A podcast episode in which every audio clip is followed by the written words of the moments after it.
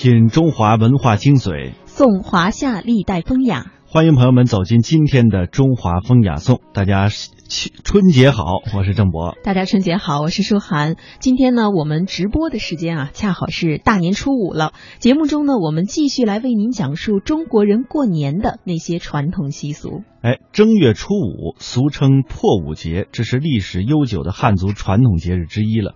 因为汉族民俗当中认为呢，之前诸多的禁忌过此日皆可破，这样而得名。由于这一天确实承担了太多人们的希望和憧憬，所以呢，古代这一天的禁忌啊就显得特别多了。比如说，在这一天必须要吃上饺子，不能用生米做饭，不准妇女串门等等。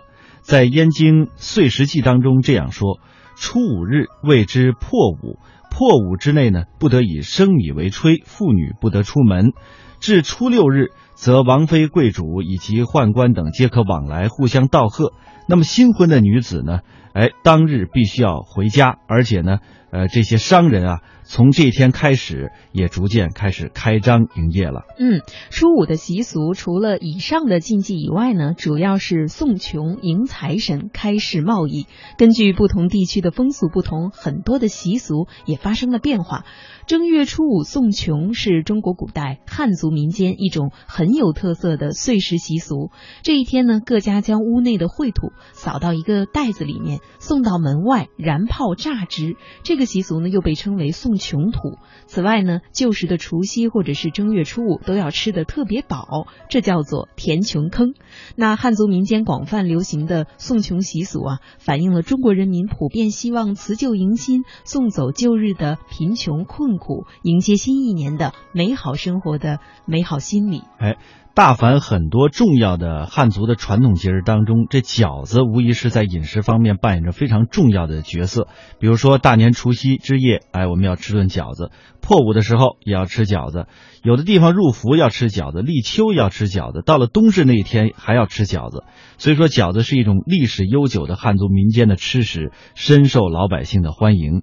在汉族民间有着“好吃不过饺子”这样的俗语，每逢新春佳节，饺子更成为一种应时不可缺少的美味佳肴了。据记载，三国时期呢，已经有了类似于我们今天吃饺子这样的食物。大约到了唐代，饺子已经变得和今天一模一样了，而且是捞出来放在盘子里单独吃。宋代呢，则称饺子是饺耳。